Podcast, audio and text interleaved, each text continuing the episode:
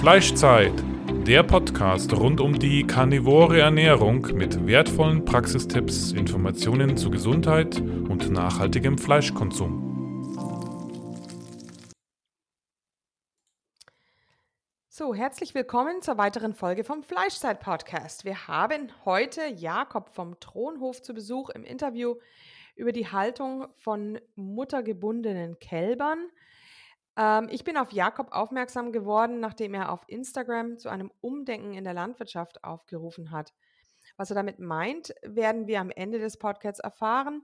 Zunächst sind wir erstmal an Jakobs, an Jakob selbst und an seiner besonderen Landwirtschaftsform interessiert. Hallo Jakob, schön, dass du da bist. Stell dich doch zunächst einmal vor. Hallo, also es freut mich natürlich sehr, ähm, hier dabei zu sein. Also ich bin selber 20 Jahre alt, das ist für viele erstmal noch in der Regel eine Überraschung. Ähm, genau, und meine Eltern sozusagen führen den Betrieb daheim. Wir haben 70 Milchkühe und probieren uns gerade, also wir haben die Ammenkuhhaltung schon seit längerem ausprobiert, probieren uns gerade in der muttergebundenen Kälberaufzucht noch aus und ähm, wollen unsere Kälber, die wir nicht für die Milchviehhaltung benötigen, vermarkten als sogenannte Bruder- und Schwesterkälber.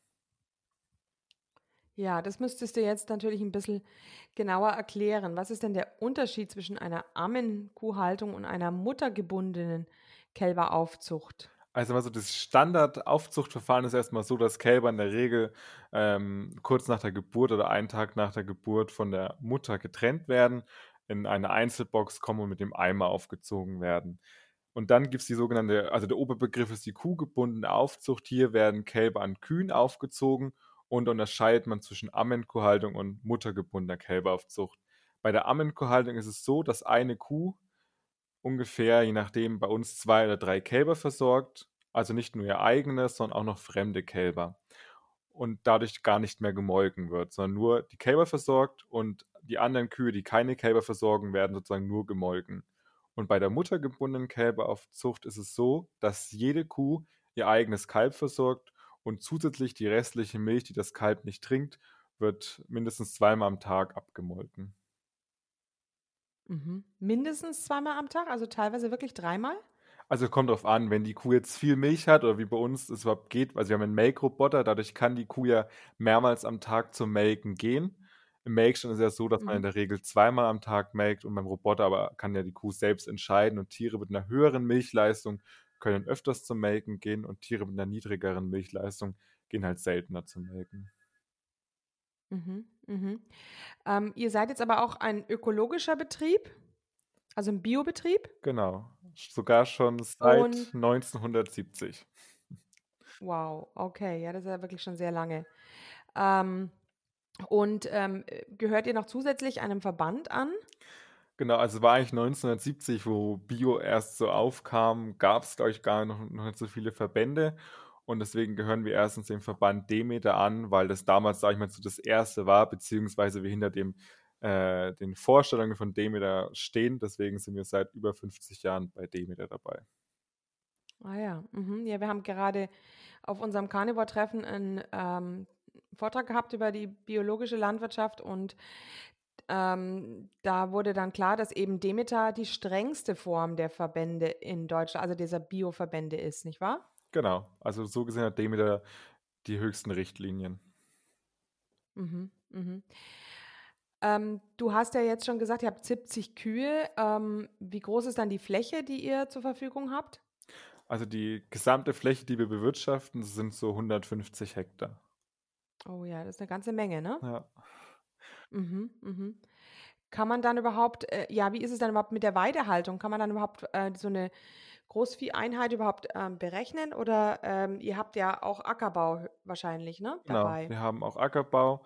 Also wir haben äh, circa 100 Großvieheinheiten auf der Fläche oder für die ganze Fläche und ähm, aktuell sind 22 Hektar davon Weideland. Ja, wie ist denn dann der Anteil des, ähm, oder erstmal fragen wir erstmal so, was füttert ihr überhaupt eure Kühe? Also die Hauptkomponente ist Kleegras-Silage. Also die mhm. also im Ackerbau, das war, wo wir Futter anbauen, das ist in der Regel Kleegras. Ähm, dann kommt dazu Heu, was wir von den Wiesen ernten. Im Sommer natürlich frisches Gras von der Weide und ab und zu eine Ganzpflanzensilage. Das ist, wenn man Hafer sozusagen vor der Ernte, wenn er noch grün ist, häckselt und für die Tiere verfüttert. Das sind so unsere Hauptkomponenten. Also wir füttern kein Mais. Und am Roboter gibt es noch ein bisschen Kraftfutter, damit sie erstens leichter in den Roboter gehen, weil es attraktiv natürlich für sie ist, dann gerne zu melken zu gehen. Und mhm. zusätzlich natürlich für die Tiere, die etwas eine höhere Leistung haben, das bisschen auszugleichen, dass äh, von der Fütterung das alles hinhaut. Mhm, mhm. Also das heißt also, diese 22 Hektar, ähm, das ist nicht das Einzige, was sie an Grün bekommen. Es sind noch an, das sind jetzt nur die, die Weiden sozusagen, oder? Weil du jetzt gesagt hast, Kleegras baut ihr noch zusätzlich auf dem Acker an. Genau, das Kleegras ist vor allem als, als Winterfutter und äh, je nachdem, wie viel sie im Sommer auf der Weide finden, noch im Sommer zusätzlich. Und das benötigen wir allein schon dafür, um den Boden aufzubauen, dass damit auch dann das Getreide, was danach angebaut wird, einfach besser wächst und genügend Nährstoffe hat. Mhm. Ähm, das bindet Stickstoff im Boden, kann es sein? Oder? Genau, also wir reden bei Kleegras oder bei Klee von einer Leguminose. Alle Leguminosen ähm, binden Stickstoff, das ist die wunderbare Eigenschaft. Und dazu gehört Klee, Luzerne, aber auch sowas wie Soja und Erbse. Mhm, mhm. Und baut ihr auch Soja und Erbsen an? Also du hast, glaube ich, gesagt, sojafrei oder was, oder? Also sojafrei und maisfrei.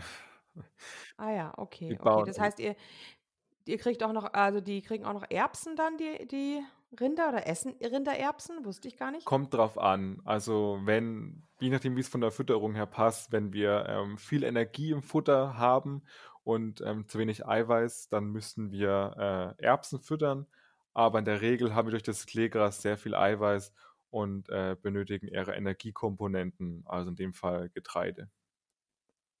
Mhm, mhm. Ah ja, okay. Ähm, wie ist es dann? Ähm, seid ihr komplett autark und stellt das gesamte Futter für eure Tiere her? Oder müsst ihr noch was zukaufen und, und verkauft noch etwas? Es kommt ganz drauf an. Also natürlich durch die Trockenheit wird es äh, schwieriger, das Futter komplett selbst anzubauen. Zudem wollen wir nicht äh, nur auf unseren Flächen nur Kleegras anbauen, sondern auch ab und zu Getreide, weshalb es dann für uns ganz attraktiv ist, Betriebe, die die Tierhaltung aufgegeben haben, die Kleegras benötigen, um den Boden aufzubauen, das für uns zu nutzen als Futter. Und die bekommen im Austausch ähm, Gülle. Also das ist zum Teil so eine Sache, die wir dann machen. Ähm, und je nachdem, wenn unser Getreide alles sehr gut ist und alles verkaufsfähig ist, alles in die menschliche Ernährung geht, dann äh, können wir Getreide zukaufen, was eher, ähm, was für den Menschenverzehr nicht so gut ist oder nicht mehr brauchbar ist, sie dann den Tieren verfüttern und so das gute Getreide eher den Menschen geben. Mhm, mhm, ja, das ähm, war mir jetzt eben auch aus einem deiner Posts jetzt auch wieder klar geworden. Ähm, es ist ja so, dass das Tierfutter immer so quasi die zweite Wahl beim Getreide ist und ähm, äh, die erste Wahl geht dann immer in den menschlichen Verzehr, ne? Also so ist immer die Regel oder so sollte es sein. Das Problem ist in der Regel einfach nur, dass ähm, wir auf Flächen teilweise Getreide anbauen, was gar nicht für den menschlichen Verzehr in der Regel hergenommen wird, weil die Nachfrage ähm, nicht da ist nach Getreide, weil wir halt leider aus anderen Ländern ähm, billig importieren und es gar nicht so lukrativ ist, das ganze Getreide in die menschliche Ernährung zu bringen, weil das dann viel zu viel wäre, weil wir, wie gesagt, so viel auch importieren einfach. Mhm, mhm. Okay. Jetzt gehen wir vielleicht nochmal zurück zu den Kälbern erstmal und zu dieser Aufzucht. Also ich habe das von dir schon im Vorinterview ein bisschen erfahren, mit dieser Ammenhaltung ist es wohl nicht immer so leicht, dass eine Kuh auch wirklich fremde Kälber saugen lässt, ne?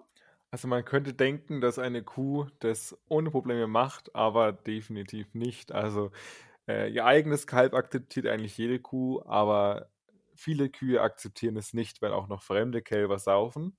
Und da muss man dann mal gucken, dass man die Kühe herausfindet, die das überhaupt nichts ausmacht oder die das mit Leib und Seele machen, die einfach gerne Kälber versorgen, egal ob es ihr eigenes ist oder ein fremdes. Und da muss man halt immer gucken, dass man da die richtigen Kühe auswählt. Genau. Mhm, mhm.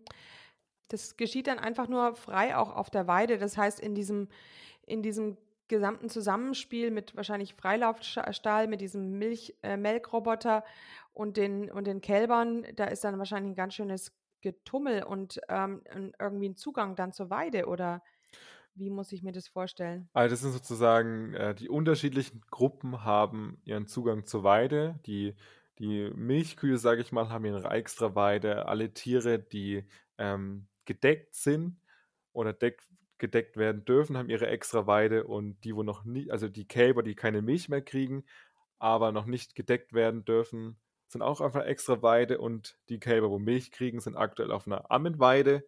Aber ich plane ja dann in Zukunft, dass ähm, die Kälber sozusagen bei den Milchkühen mitlaufen, also mit auf die Weide kommen von den Milchkühen in Zukunft. Mhm, mhm. Dann muss das ja so ein Verbund sein, ne? Stall und, und Weide, das muss ja dann verbunden sein irgendwie, damit die, die Tiere dann von alleine ähm, zu ihrem, zum Melkroboter auch gehen. Genau, das war damals beim, also beim Stallbau auch der Plan, dass der Stall so gebaut wird, dass er mehr oder weniger in der Weide steht und die Weiden außen rum sind und das gar kein Problem ist, dass wir Weidegang äh, verwirklichen können. Ja, was ist eigentlich der Unterschied zum konventionellen Anbau mit, mit Kälbern? Was ist da jetzt, ja, wie läuft es denn normalerweise in der konventionellen Landwirtschaft ab? Ich sag so, in der, in der konventionellen und in der Bioland, biologischen Landschaft ist es in der Regel so, dass die Kälber, wie gesagt, nach der Geburt von der Mutter getrennt werden, in eine Einzelbox kommen und dann ähm, am Eimer versorgt werden mit Milch. In der konventionellen Tierhaltung darf man einen Milchaustauscher einsetzen, der zum Teil ist dieses Milchpulver, also aus richtiger Milch, aber eben auch aus Pflanzen. Was fürs Kalb mhm. so gesehen vom Prinzip erstmal nicht direkt so gut ist, denn das Kalb ist ja eigentlich darauf ausgelegt, ein tierisches Eiweiß zu verdauen und kein pflanzliches. Also fürs Kalb ist es schon, ähm, also gerade jüngere Kälber sollten ein Milchpulver kriegen mit viel tierischem Eiweiß, damit es von der Verdauung her alles gut passt. Und im Bio-Bereich darf man Milchpulver nicht füttern, sondern da muss man Vollmilch vertränken. Also auch wenn die im Eimer getränkt wird, muss es trotzdem die Milch von den Kühen sein. Mhm. Und im, ist im biologischen Anbau dann Milchaustauscher erlaubt? Nicht erlaubt. Also außer es gäbe einer, ich glaube, der ist sehr, sehr teuer, der rein aus äh, Milch besteht und das würde sich nicht rechnen, den einzusetzen. Dann kann man direkt Vollmilch nehmen auch. Mhm, mhm. Ähm, wie viele Tage ist eigentlich ein, ein Kalb normalerweise dann ähm, ja, es bekommt ja zunächst die Biestmilch von der eigenen Kuh. Wie lange hält eigentlich die Biestmilch an? Wie viele Tage? Also die, die Immunisierung durch die Biestmilch sind so vier Wochen circa. Also da ist noch eine Wirkung da und das eigene Immunsystem baut sich auf. Also gerade so in diesem Zeitraum von vier Wochen ist das Kalb auch am anfälligsten für Krankheiten, weil das eigene Immunsystem sich noch aufbauen muss und die Immunisierung durch die Biestmilch eben schon sehr stark abgefallen ist.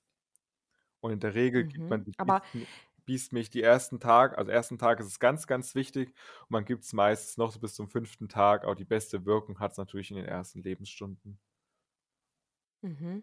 Aber an und für sich ist, dann, ist es dann schon vier Wochen lang theoretisch nötig für so ein Kalb, dass es die, ähm, die Biestmilch bekommt oder, oder die, die Milch von der eigenen Mutter. Nee, die Wirkung sozusagen, die ist, also die hält bis vier Wochen, äh, fällt sie immer mehr ab. Also es wird ja am ersten Tag eigentlich nimmt das Kalb wirklich die Immunstoffe auf. Danach kann es eigentlich das Kalb so gut wie keine Immunstoffe mehr aufnehmen. Aber die, die Wirkung hält noch ungefähr bis zu vier Wochen an. Deswegen kann man, also ist es kein Problem, dem Kalb so gesehen ähm, nach dem fünften Tag oder so keine Biestmilch zu geben. Es ist nur ganz, ganz wichtig, dass es in den ersten Stunden eigentlich die Biestmilch bekommt. Mhm. Okay.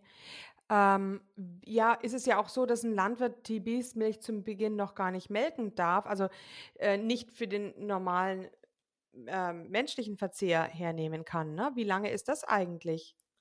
Also wir reden da ungefähr von diesen fünf Tagen. Also wo man natürlich auch gucken muss, äh, wie ist die Farbe, weil am Anfang sind die Biestmilch natürlich sehr, sehr gelb und sehr, sehr dick. Und so ungefähr nach fünf Tagen ähm, kann es in den, in den menschlichen Verzehr ist natürlich der Nachteil bei uns, wenn wir jetzt, ähm, also viele Landwirte machen dann so, dass sie die Biestmilch, die sie übrig haben, den größeren Kälbern mitgeben. Das können wir natürlich nicht machen, weil unsere größeren Kälber ähm, sozusagen ja an ihren eigenen Müttern trinken oder an Ammen trinken. Deswegen müssen wir diese Milch leider wegschütten. Das ist eigentlich leider eine Verschwendung. Da wäre es vielleicht mit Schweinen äh, ganz gut eine Möglichkeit, diese Milch zu verwerten. Ja, ja, ja. Ähm, dürfte man das an Schweine weitergeben? Das müsste ich mich also ein bisschen informieren. Es gibt immer oft diese, diese Regelungen, was es erlaubt. Und man dürfte ja auch so gesehen keine Abfälle rein theoretisch an Schweinen verfüttern, weil das lebensmittelrechtlich nicht erlaubt wäre. Also es ist, ähm, gibt da teilweise Regelungen, die meiner Meinung nach nicht gerade sinnvoll sind, weil sie damit Lebensmittelverschwendung herbeiführen, aber ähm, teilweise so ja, geregelt sind. Also muss ich mich weiter Mhm. informieren, weiß ich gerade selber nicht. Ah ja, denn ich habe in so einem historischen Buch mal gelesen, es war total lustig, dass äh, einer, der eben ausgewandert ist in die USA und gar keine landwirtschaftliche Erfahrung so richtig hatte und einfach nur halt umeinander probiert hat und dann eben das Problem eben auch ähm, äh, zu viele Eier äh, gehabt. Was mache ich mit dem ganzen Eier? Und dann hat, hat er die Eier einfach an die Kälber verfüttert und er hat festgestellt, denen geht es unheimlich gut mit den Eiern. Und also da ging das alles, die ganze Zeit alles, was irgendwie gerade im Überfluss da war, wurde an irgendwelche Tiere verfüttert und mit diesen tierischen Nahrungsmitteln sind die alle prima ähm, gediehen, aber das ist heutzutage wahrscheinlich alles sehr viel schwieriger. Es ist halt, also wenn man es für seinen Eigenverbrauch macht, also wenn man seine eigenen zwei Schweine hält, ist es eine super Sache, weil das ja in dem Punkt haben ja Schweine eine wunderbare Aufgabe. Sie verwerten Reste, die wir nicht essen können, teilweise und nicht essen wollen und machen daraus ein hochwertiges Fleisch. Aber wir haben eben das Schwein zum, zum Konkurrenten des Menschen gemacht, indem wir dem Schwein in der Regel nur noch Getreide geben. Ja, ja, ja, ja. Mhm. Wir haben schon gesagt, die Schweine sind alle jetzt zu Veganern ähm, mutiert worden. Definitiv. Ja, ja. Ähm, okay, das heißt also, ähm, also bis zu fünf Tage lang kann man eventuell diese, diese Milch gar nicht ähm, quasi für den menschlichen Verzehr hernehmen. Da zählt es quasi als Biestmilch. Genau. Ja, ja. Und dann gibt es ja auch, das hat mir auch eine Landwirtin gesagt, ähm, im, also sie hat mir, das ist eine, eine konventionelle Bäuerin, hat mir gesagt, sie gibt ihren Kälbern die Milch von den Kühen, die, ähm, wo die Milch eben nicht den Anforderungen des, der Molkerei entspricht. Hm, Ich weiß nicht, weißt du vielleicht, was das für Anforderungen sind? Ich habe mir das wieder nicht gemerkt, Also aber es reden, war, hatte nichts mit, wir reden ja? wahrscheinlich vom Zellgehalt zum Beispiel. Also Tiere, wenn eine Kuh ähm, euterkrank ist, dann steigt ihr Zellgehalt an. Das heißt, das, das, der Körper will ja versuchen, das zu regenerieren und produziert viele neue Körperzellen. Also scheidet die Kuh viele alte aus.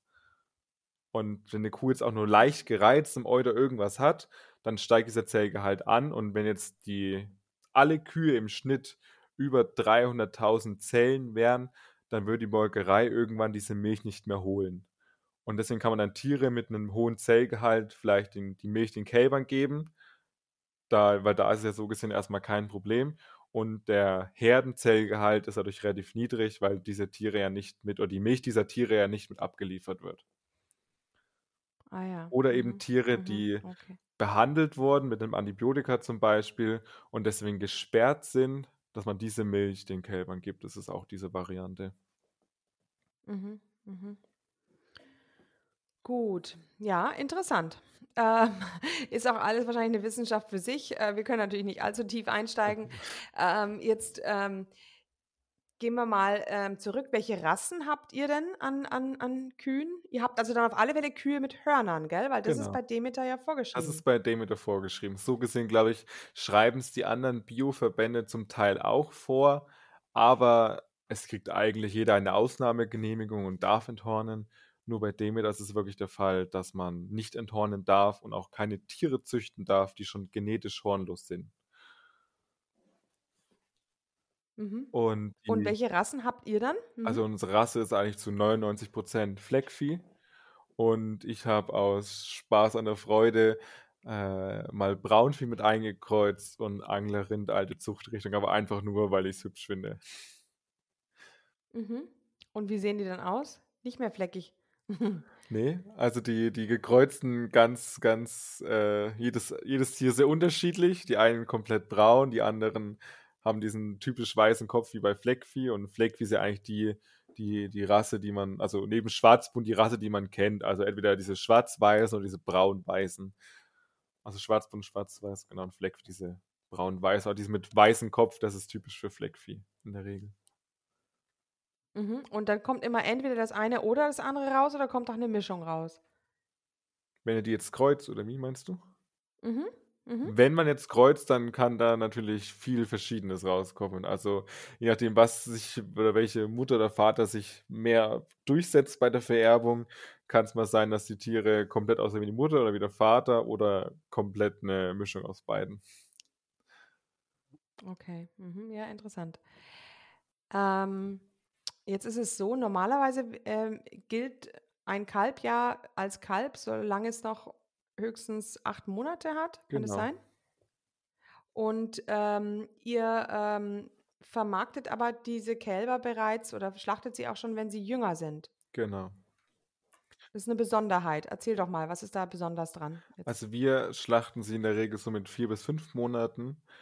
Und zwar, also erstens ist es für mich vielleicht ein bisschen besser, weil ich sage, ich habe halt weniger Menge an Fleisch, die ich vermarkten muss, weil es natürlich schwierig ist, dieses Fleisch an den Mann zu bekommen, weil die Nachfrage nach Kalbsfleisch in der Regel sehr gering ist, beziehungsweise ich glaube, es viele negative Behauptungen über Kalbsfleisch gibt und viele denken, dass Kalbsfleisch ähm, ja sehr zäh oder sowas schmeckt und dadurch man natürlich gucken muss, diese Mengen zu vermarkten. Und einfach natürlich auch gerade im Thema Trockenheit ist es für mich lukrativer, die Tiere jünger zu schlachten, weil man das Futter gar nicht hat, die Tiere ähm, dann länger zu füttern. Ja, ja, ja, das habe ich jetzt auch schon gelesen. Aufgrund der Trockenheit müssen die ähm, früher geschlachtet werden. Ich meine, das mit dem Zäh ist ja eigentlich, also eigentlich ist ja Kalbfleisch auch deshalb so teuer, weil man ja sagt, es ist ein zartes Fleisch. Ja, das ist es ja. Also es gibt ja teilweise äh, ja sehr, sehr stark verbreitete Meinungen und pff, ist schwierig. Da muss, muss der Mensch erstmal wieder lernen, dass es das Gegenteil ist, dass Kalb eben, weil es so jung ist, eigentlich ein unfassbar zartes Fleisch ist. Das sieht man ja auch beim Kalb, ist es das Schnitzel und bei der Kuh ist es das, die, die Roulade, weil die Kuh einfach schon so alt und da ist das Fleisch schon so zäh, da muss man, das muss man einfach so lang garen, damit es ähm, schön äh, zart wird. Und beim Kalb geht es relativ schnell, weil so ein Hauser einfach schon sehr zart ist. Ja, ja, im Grunde dann ja auch verglichen mit Schweinefleisch. Schweine werden ja auch früher geschlachtet oder auch mit Lammfleisch, ne? Ja. Und ja, klar, es gibt natürlich viele Leute, die sagen, aus ethischen Gründen möchte ich kein Kalbfleisch. Also es gibt auch, ich kenne auch viele Biolandwirte, die sagen, wir vermarkten kein Kalbfleisch, weil wir das aus ethischen Gründen nicht wollen. Ähm, und ähm, ja, da kann man jetzt, wenn man natürlich zurückschaut, wovon hat man immer gesprochen, in, zum Beispiel in der, in der Bibel von dem, ähm, das, wir, wir holen das gemästete Kalb, um zu feiern oder ähm, das Lamm ähm, wird geopfert. Also man hat das eigentlich früher sehr zu schätzen gewusst. Und ähm, ich, ich, ich sage den Leuten immer, wenn, ein wenn eine Kuh ja jedes Jahr ein Kalb bekommt und man, ähm, dann verdoppelt sich ja im Grunde jedes, äh, jedes Jahr die Herde. Und wenn man da jetzt drei Jahre warten würde, dann hätte man plötzlich die, eine viermal so große Herde. Ähm, das macht es natürlich, also das kann sich zum Beispiel um einen Schafbauer mit 23 äh, Mutterschafen, der kann sich nicht leisten, dass, das, dass die Herde anwächst auf, auf, auf 80 ähm, Schafe, sondern da muss eben dann nach einem halben Jahr müssen halt die Lämmer ähm, dann geschlachtet werden. Beziehungsweise ich kann auch diesen, also, also was du gesagt hast, finde ich, ist, oder hast du sehr gut erklärt, aber generell kann ich diesen, diesen ethischen Punkt äh, nicht so ganz nachvollziehen. Also ich meine, die Argumentation ist oft ja, äh, das Tier ist noch zu jung, oder wie ist die Argumentation oft, die du hörst? Also warum kann man Genau, das tut ihnen leid, so ein junges Tier. Mhm, genau. Und da komme ich halt an den Punkt, wenn ich jetzt sage, also es ist natürlich gerade auch aktuell schwierig, die, die Preise steigen, die Nachfrage nach Bio-Lebensmitteln ist krass gesunken. Wir reden von früher, haben wir bei den Schlachtkühen einen Euro mehr bekommen als für eine konventionelle Schlachtkuh und jetzt sind es nur noch 30 Cent. Also wenn ich jetzt diese Tiere alle älter werden lasse, dann habe ich auch mehr Fleisch, das ich vermarkten muss, was ich eventuell nicht hinkriege. Also was muss ich machen? Ich muss diese Tiere dann vielleicht, diese Kälber mit drei Wochen, wie es Standard ist, verkaufen in den konventionellen Markt, weil es dafür keinen Biomarkt gibt. Und dann kommen sie auf einen konventionellen Betrieb. Ich kann diese Haltung nicht mehr nachvollziehen und im schlimmsten Fall kommen sie sogar nach Spanien. Und dann ist es mir lieber, ich schlachte die Tiere jünger, weiß aber, wie sie gelebt haben, weiß, dass es ihnen gut ging, als dass ich sie älter werden lasse oder für halt nur 10 Stück älter werden lasse. Aber als Kälber kann ich wenigstens 30 Stück behalten. Also das ist dann für mich wieder ethisch nach, oder nicht nachvollziehbar, warum ich sie dann älter werden lassen soll, beziehungsweise der auch die, die Argumentation. Denn das Tier stirbt so oder so. Ich weiß nicht, ob es dann so schlimm ist, wenn Mhm. es jetzt früher stirbt oder später stirbt. Wenn das Leben artgerecht war, wenn die Haltung gut war, wenn am besten auch die Schlachtung äh, ohne jeglichen Stress war, weiß nicht, ob man dann argumentieren kann, dass es dann, wenn es länger gelebt hat, dem Tier besser ging, als wenn es etwas früher geschlachtet wird. Mhm, mhm. Ähm, es ist ja auch sicher so, ich meine, jeder Landwirt muss ja auch in gewisser Weise muss man ja auch wirtschaftlich denken. Ich meine, man kann sich ja nicht in den, in den Ruin Ja. selbst treiben. Und ähm, wenn ihr natürlich schon Abnehmerpreise habt, die gerade mal so hoch sind wie die im konventionellen Anbau, dann ist es ja eigentlich schwierig, weil ihr habt ja mehr Energie reingesteckt. Ähm, ähm, und, und das ist, glaube ich, auch eine Problematik. Wenn das Tier natürlich älter wird, muss man ja auch wieder mehr Energie reinstecken. Und diese Energie muss sich ja auch dann theoretisch wieder auszahlen. Und wenn das natürlich dann nicht dem, dem Wachstum entsprechend korreliert, dann, ähm, dann hat man da ja eventuell auch ähm, wieder größere Verluste. Ja, und dazu ist es so, also bei Fleck, wie geht's? Die Rasse ist ja dazu geeignet, zu mästen und zu melken. Aber gerade so Rassen wie die, die Holstein Friesian, also die schwarz-weißen Kühe, ist ja so, dass die Mast sich überhaupt nicht lohnt. Also wenn ich dieses Tier jetzt zwei, drei Jahre alt werden lasse, dann wird es sehr unwirtschaftlich. Desto früher ich es schlachte, desto wirtschaftlicher wird es, weil, wie gesagt, das Tier nimmt extrem wenig zu in dem Vergleich, was es eigentlich frisst. Mhm, mhm. Ähm, weißt du, ob es dann mehr an Fett zunehmen würde? Weil das hat mir ein Landwirt auch mal gesagt, äh, dass ähm, wenn er da jetzt länger warten würde, also das war jetzt auch bei den Schweinen, dann würden die nur noch mehr Fett ansetzen und ähm, dann hat er praktisch Fett wird er ja nicht, wird ihm nicht bezahlt. Ähm, dann hat er also viel Energie in ein Tier gesteckt, was am Ende ähm, ja wiederum unbeliebter ist, weil es einen höheren Fettanteil hat. Ist es dann bei der Kuh auch so, dass dann der Fettanteil steigt oder bei dem Kalb? Also es kommt gleich vor allem auf die Fütterung drauf an. Wenn ich jetzt eine Fütterung habe und habe sehr viel Energie im Futter, dann äh, verfettet mir das Tier. Wenn ich aber da die Fütterung, sage ich mal, eigentlich im Griff habe und das Energie-Eiweiß-Verhältnis eigentlich ausgewogen ist, dann sollte es zu keiner Verfettung der Tiere kommen. Mhm, mhm. Also Energie bedeutet dann Getreidefütterung. Genau. Getreide und Mais. Mhm, mhm. Okay, ja. Und ähm, wie schwer ist dann so ein Kalb nach drei bis vier Monaten? Wie schwer ist denn so ein gesamtes Kalb und, und, und wie viel Fleisch ähm, in Kilogramm könnt ihr da draus dann gewinnen?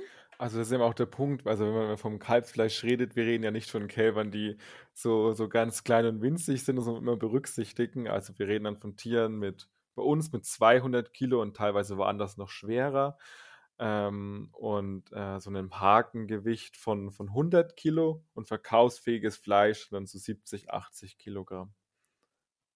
Mhm, mhm, okay. Ja, Wahnsinn. Also da, ja, okay, mhm, interessant.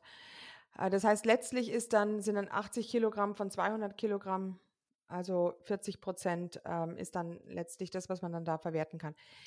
Wenn man jetzt sowas, ich glaube, man Oder, zieht halt Knochen und Saab, weil die Nachfrage in der Regel nach solchen Produkten jetzt nicht so gigantisch ist. Also wirklich nur in dem ja, Fleisch als ja. Fleisch. Ja, leider, genau. Mhm. Das heißt, de- deshalb gibt es ja diesen Podcast, ähm, weil wir interessieren uns nämlich für alles vom Tier, also auch für die Knochen und an und für sich auch fürs Blut. Ähm, aber das wird ja meistens gar nicht erst, also das gibt, die Nachfrage nach Blut ist ja noch so gering Das ist natürlich auch zurzeit, aber alles vielleicht wird es ja mehr. hygienisch, das wieder zu machen, dass man diese Hygienevorschriften erfüllt, wahrscheinlich auch teilweise unfassbar schwierig, diese manche Sachen aufzufangen, sage ich mal. Aber natürlich generell ist die Nachfrage ist in vielen Bereichen noch sehr gering, aber teilweise bei Leber war ich überrascht. Leber ist mittlerweile, oder bei uns war es so beliebt, die war gefühlt mit als erstes weg. Mhm. Ah ja, ist ja schön. Ja. Ist ja prima. Ähm, wie macht ihr das dann immer bei der Schlachtung? Ähm, werden dann, ähm, werden dann die Kälber ähm, irgendwie zu einem, wo ist dann der Metzger? Also der Schlachthof ist acht Kilometer entfernt. Das Schönste wäre natürlich definitiv der Weideschuss. Das ist auch so eine Sache, die man, über die man sich immer mehr Gedanken machen muss. Auch da haben wir wieder Regelungen, die es teilweise ein wenig schwierig machen. Wenn man die Tiere auch im Winter im Stall hält, dann ist es gar nicht so leicht, diese, diese Genehmigung zu bekommen. Deswegen ist bei uns erstmal der Schlachthof acht Kilometer entfernt. Das ist von der Strecke her, finde ich, sage ich mal, noch akzeptabel. Und dann aber zum Metzger sind es auch nochmal acht Kilometer.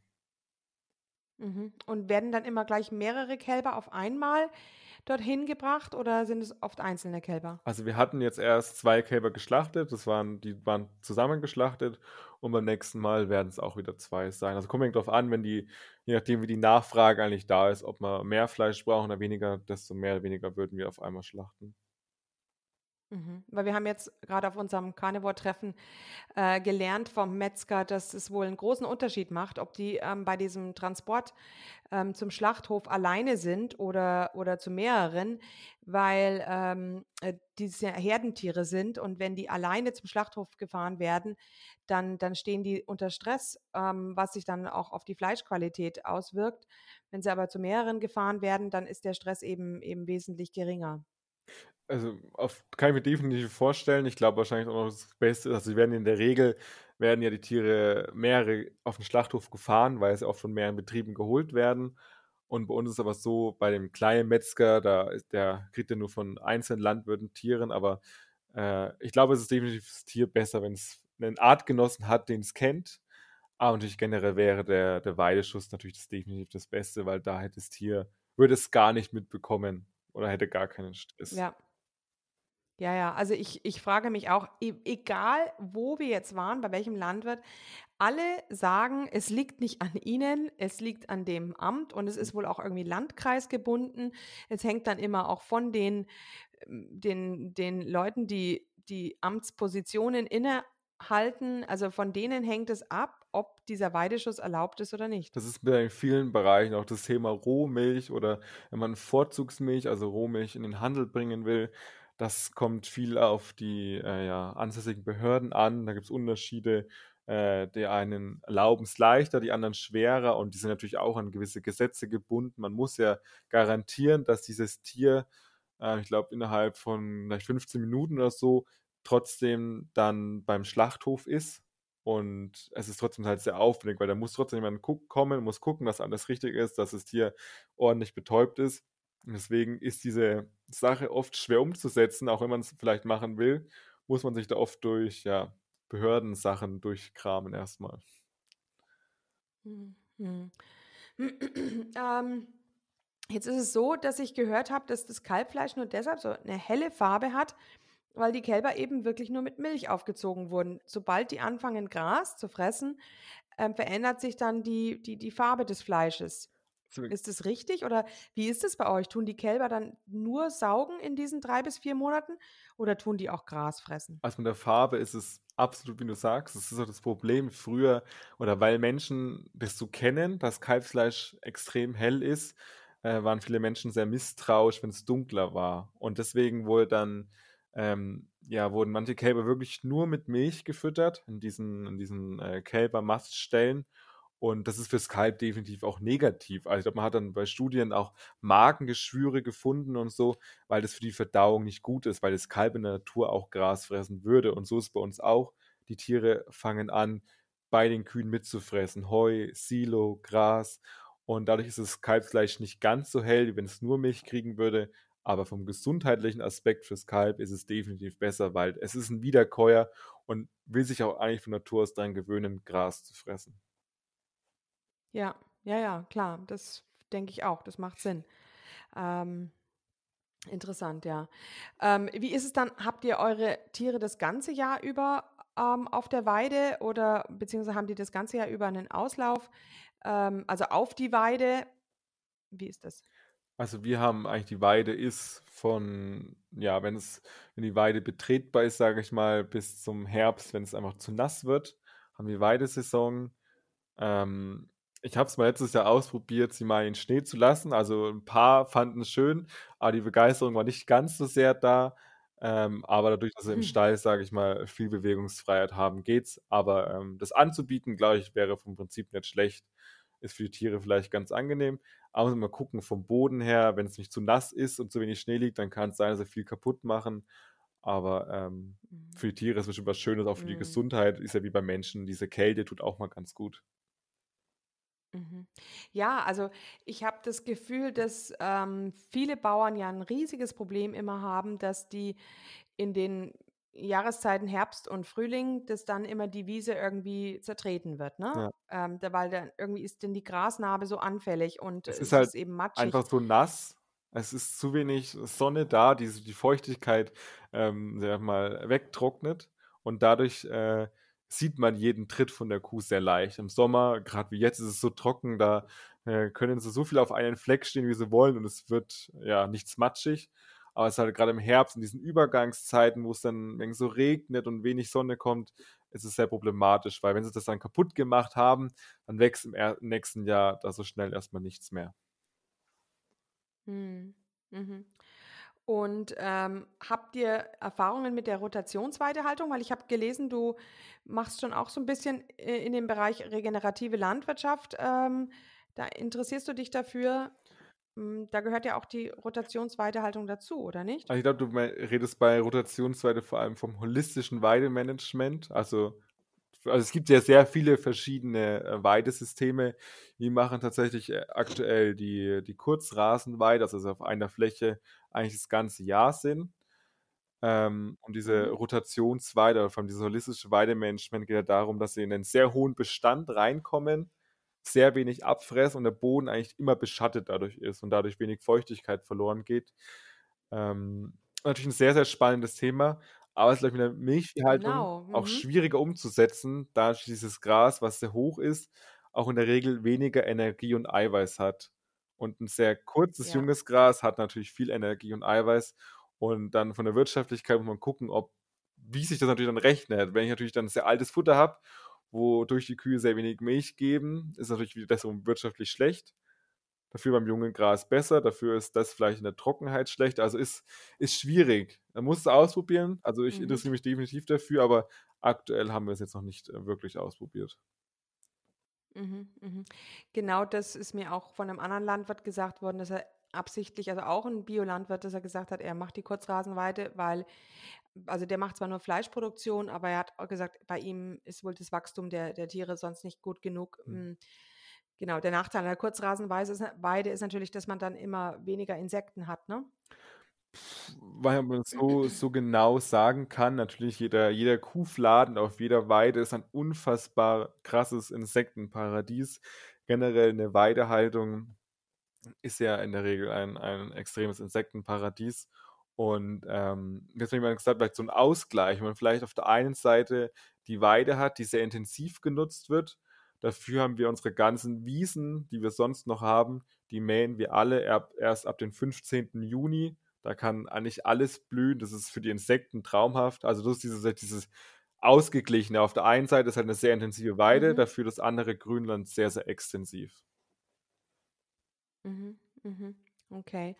Und ähm, ja, weil äh, im Moment haben wir ja dieses riesige Problem mit der Trockenheit. Und ähm, da äh, denke ich, ist vielleicht schon eine Kurzrasenweide ähm, kritischer, weil dann vielleicht eben weniger Wasser gespeichert werden kann, oder? Also die einen sagen, das sind die Meinungen teilweise unterschiedlich, die sagen, dass natürlich die Kurzrasenweide auch teilweise sehr schnell wieder grün wird, wenn dann mal Wasser kommt.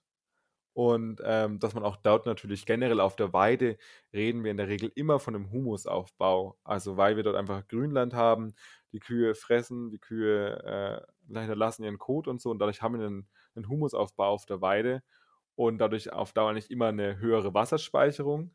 Aber natürlich ist dieses holistische Weidemanagement, wo wir dann sehr viel Pflanzenreste übrig haben, ähm, führt wahrscheinlich schneller zu einem Humusaufbau. Aber ich glaube, selbst in der Trockenheit haben einige Systeme versagt, weil wir jetzt von einer sehr, sehr, sehr starken Dürre reden, wo ich glaube, selbst das holistische Weidemanagement an die Grenzen kommt. Hm, mhm, mhm, mhm. Ähm, also dieses Jahr ist es wohl wirklich ek eklatant, ne? Ja, also wir hatten ja Müsst ihr da schon, ja? drei Dürrejahre, ich glaube, was war das? Die 18, 19, 20 oder so. 21 war ein sehr schönes Jahr, sehr futterreich, aber äh, 2022 toppt nochmal alles. Also so trocken war es definitiv noch nie. Nee. Mhm, mhm. Habt ihr jetzt schon aktuell ein Futterproblem? Oder werdet ihr das im Winter bekommen? Also wir hoffen, dass das Futter so reicht, dass wenn äh, nächstes Jahr wieder Futter wächst, es bis dahin reicht. So ist auch unsere Planung aktuell, weil wir zum Glück letztes Jahr sehr viel Futter haben.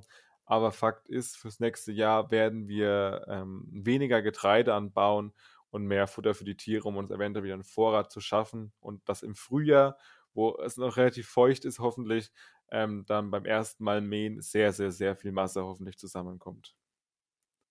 Mhm, mhm, ja, also das haben wir jetzt auch gerade erfahren am, am Samstag bei einem Bauernhof, wo wir zu Besuch waren, äh, dass sie gemeint haben, also ein Jahr Trockenheit, ähm, das können sie immer wieder überbrücken, weil jetzt eben letztes Jahr auch wieder feucht war. Aber wenn jetzt nächstes Jahr wieder so trocken wäre, dann hätten sie ein großes Problem. Ne? Definitiv. Also es ist auch so, dass ich jetzt Tiere früher schlachte, Kühe, die ähm, jetzt vielleicht noch 18 Liter Milch am Tag haben, ich schon schlachte und sonst vielleicht mit 15 Liter erst, weil ich einfach ähm, ja da an dem Punkt sparen muss.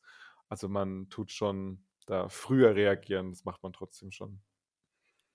Mhm, mhm, mhm. Ja, hoffentlich findet es dann die Abnehmer. Und warum ist der, ähm, sind die Abnehmer für, für den das biologische Fleisch, warum sind die gesunken in letzter Zeit? Ich dachte, in der Corona-Zeit ist das jetzt alles unheimlich angestiegen. Die Leute haben endlich ähm, wieder äh, das Lebensmittel ähm, als wichtiger angesehen, weil sie eben jetzt doch von Seuchen und Massentierhaltung vielleicht, also über, über die Seuche oder Pandemie sind sie, sind sie auf Massentierhaltung gekommen und haben das irgendwie, haben die Qualität vom Lebensmittel dann doch mehr zu schätzen gewusst? Ich glaube, das Problem ist, dass wir in Corona war es nicht möglich, Urlaub zu machen. Also man war eingeschränkt. Also man hatte das Geld übrig. Also war man bereit, dieses Geld in Lebensmittel zu stecken. Jetzt steigen alle Kosten und irgendwie ist es diese Mentalität, dass die meisten zuerst meiner Meinung nach an den wichtigsten Sachen sparen. Das sind Lebensmittel. Und das sieht man. Äh, der Urlaub ist wichtig. Der Urlaub wird nach wie vor gebucht beziehungsweise sogar noch mehr, weil viele in Corona-Zeiten nicht in Urlaub fahren konnten. Und dadurch muss irgendwo anders gespart werden. Und das sind Lebensmittel. Also die Menschen, die in der Regel durch Corona auf Bio gekommen sind, sind jetzt auch oft wieder alle weggebrochen. Und die, wo ähm, schon länger vielleicht dahinter stehen, die sind nach wie vor da. Aber weil eben dadurch auch Betriebe umgestellt haben, weil Betriebe bereit waren, auf Bio umzustellen, haben jetzt viele äh, Produkte da, die jetzt mittlerweile halt einfach nicht mehr gekauft werden. Und dadurch ist der Unterschied zwischen konventionell und Bio so stark zusammengeschrumpft, dass es aktuell so unattraktiv ist, die Tierhaltung umzustellen, auch wenn man sie vielleicht umstellen möchte. Genau, also im Branchenreport 2022 des Bundes ökologischer Lebensmittelwirtschaft. Ähm, aus dem habe ich herausgelesen, dass ähm, die Zahl der biologischen Landwirte im, in den Jahren 2016 bis 2020 pro Jahr um 7% zugenommen hat und jetzt aber ähm, im, ja, von 2020 auf 2021 ist die Zahl der Betriebe nur noch um 1% gewachsen oder 0,9%, um genau zu sein. Das heißt also, weniger ähm, Betriebe stellen jetzt um auf Bio. Auf der anderen Seite hat, äh, ja, gibt es so ein Ziel, dass man irgendwie bis 2030 ähm, hätte man gerne, dass die Menschen zu 30 Prozent äh, biologische Waren kaufen. Aktuell ist man da aber wohl ähm, noch nicht so weit. Ich sag mal so, wenn der Trend ja. fortgesetzt wäre mit diesen 7%, dann wäre dieses Ziel realistisch gewesen, aber gerade aktuell äh, ja, sieht es sehr schlecht aus, dieses Ziel so schnell zu erreichen. Das ist einfach das Problem, dass eben die Bereitschaft nicht da ist, so viel Geld in Lebensmittel zu stecken und dadurch eben, ja, die, Na also es ist auch schwierig, den Markt jetzt künstlich zu, zu erstellen, also künstlich zu sagen, die Betriebe zu fördern, wenn sie auf Bio umzustellen. Am Ende kauft es keiner. Also es muss, die Nachfrage muss steigen und das ist natürlich aktuell sehr schwierig. Also sie steigt natürlich man sieht trotzdem 1%, sie steigt vielleicht ganz, ganz leicht. Aber jetzt erstmal muss ich es erholen, weil jetzt, wie gesagt, sehr viele Betriebe oder viel Bio, sage ich mal, rumliegt und es äh, aktuell keiner haben will. Bis das dann wieder sich ausgeglichen hat, dauert es, bis dann eventuell wieder Zahlen kommen, die ja einen drastischen Anstieg an Bio bedeuten. Mhm. Und ähm, denkst du, dass die Direktvermarktung eventuell wesentlich lukrativer wäre, jetzt auch für euch? Also ich kenne etliche Direktvermarkter, egal ob bio oder konventionell, und ich höre äh, absolut nichts Gutes. Betriebe, die Mhm. von 300 Hühner auf 600 Hühner aufgestockt haben in 'nen Mobilstall und die nicht mehr wissen, was sie mit ihren Eiern machen sollen. Es kommt Ja, keiner mehr. Es mhm. ist so krass teilweise zu sehen, wirklich Betriebe, die eimerweise Eier rumstehen haben und nicht wissen, was sie damit machen sollen, weil die Kunden plötzlich alle wieder weg sind. Ja, das ist schlimm. Das ist schlimm. Dann versuchen sie Nudeln zu produzieren, ne? Ja, Hm, irgendwie versuchen sie mich da wegen äh, zu retten, aber es ist definitiv unfassbar schwer. Also, es hat also, die meisten haben ja eigentlich bestätigt, das, was durch Corona gekommen ist, diese diese Prozentsatz, der ist wieder weg. Und wie gesagt, das Problem ist halt, weil so viele umgestellt haben und sich dem Markt angepasst haben, sind jetzt halt diese, keine wie viel Prozent auch jetzt zu viel da aktuell. Mhm, mhm. Ja, ja, das stimmt natürlich. Die die Hühnermobile, die sind in den letzten Jahren, ähm, wie Pilze aus'm Boden gespro ähm, geschossen, aber wenn die Leute jetzt natürlich sparen anfangen, dann ist das und wenn ihnen natürlich dann die ganze Zeit gesagt wird, dass alles Tierische, ähm, ungesund ist, dann hat man natürlich 'n Problem, ne? Aber wir reden nicht nur von tierischen Produkten. Also, muss auch sagen, auch im, äh, ja, Bio-Dinkel Mhm. ist extrem schlecht gefragt. Also, auch Getreide im Biobereich, die ganze Nachfrage in der kompletten Biobranche oder nach Lebensmitteln, die mehr kosten, ist generell gesunken, egal ob Fleisch oder nicht. Mhm, mhm. Ähm, ja, deshalb sind ja wir eigentlich auch da, um da 'n bisschen aufzuklären eben. Ähm, deshalb würde mich jetzt interessieren also, bei der Weide, da sind wir uns eben absolut einig, dass, ähm dass es auf alle Fälle immer 'n Vorteil ist für den Boden, wenn man 'ne Weide hat. Man baut eben, äh, Humus auf, wie du vorhin schon gesagt hast. Wie ist es denn bei 'nem Acker? Was ist denn da der Vorteil, ähm, von der biologischen Landwirtschaft gegenüber der konventionellen? Also, für den Boden auch, weil es geht ja jetzt auch 'n bisschen wenn wir diese Dürre haben, da ist es natürlich wichtig, dass wir auch für die Zukunft gute Böden haben, die die da eben, ähm, ja, das mitmachen können. Also, um gleich mal vorweg einen einen Shitstorm zu verhindern. Ich glaube, das kommt nicht direkt auf die auf auf bio oder konventionell drauf an. Also, es gibt auch konventionelle Mhm. Betriebe, die da unfassbar viel dafür tun, die sehr viel für den Humusaufbau tun und auch Biobetriebe, wo, ähm, wenig dafür tun. Aber generell ist natürlich so, dass Mhm. halt bei Demeter, wo die Tierhaltung verpflichtend ist, wo dann gezielt Kleegras angebaut werden muss eigentlich, dass meiner Meinung nach sinnvoll ist. Kleegras ist definitiv der wichtigste Humusaufbau das wichtigste Teil zum Humusaufbauen. Zudem hat der Boden einfach mal Ruhe, weil der Boden mal, äh, je nachdem 2, 3 Jahre nicht berührt wird. Wir haben kein Umdrehen vom Boden, wo wieder irgendwas entweichen kann. Und, äh, wir haben viel Wurzelwachstum. Wie kein Umdrehen warte mal, wie kein Umdrehen? Aber ihr habt ja nicht fluglosen Aber Anbau. beim Was Klee meinst du beim damit kein Umdrehen? wenn du das ja, sage ich mal, 3 Jahre mähst, dann musst du das ja nicht umdrehen, sondern erst nach 3 Jahren wieder.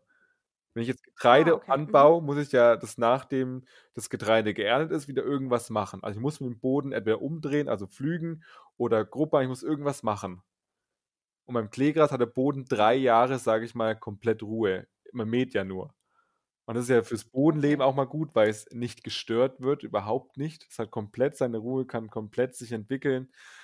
Äh, also, weshalb das für mich was sehr Sinnvolles ist, weshalb wir Kleegras meiner Meinung nach brauchen und deswegen auch Tierhaltung brauchen. Also, eine Landwirtschaft ohne Tierhaltung ist meiner Meinung nach nicht sinnvoll. Tiere sind dafür wichtig, um Boden aufzubauen, um dann diese Materialien, die wir dafür brauchen, also Kleegras, auch zu verwerten. Ja, ja, ja, klar. Man spricht ja auch von dem von dem Kreislauf im Grunde der Nährstoffe, ne? Also, das, was die Tiere fressen, ähm, da gehen dann ja auch wieder viele Nährstoffe zurück in die in die Gülle und kommen dann ja wieder in den Boden, dann hat man den Kreislauf geschlossen. Und sonst müsste man ja chemische Dünger verwenden. Aber das ist doch im ökologischen Anbau überhaupt nicht erlaubt. Also, wir äh, wir reden in der Regel von von Mineraldüngern und wir dürfen im Biobereich so was wie Kalk, also Calcium und so was dürfen wir düngen.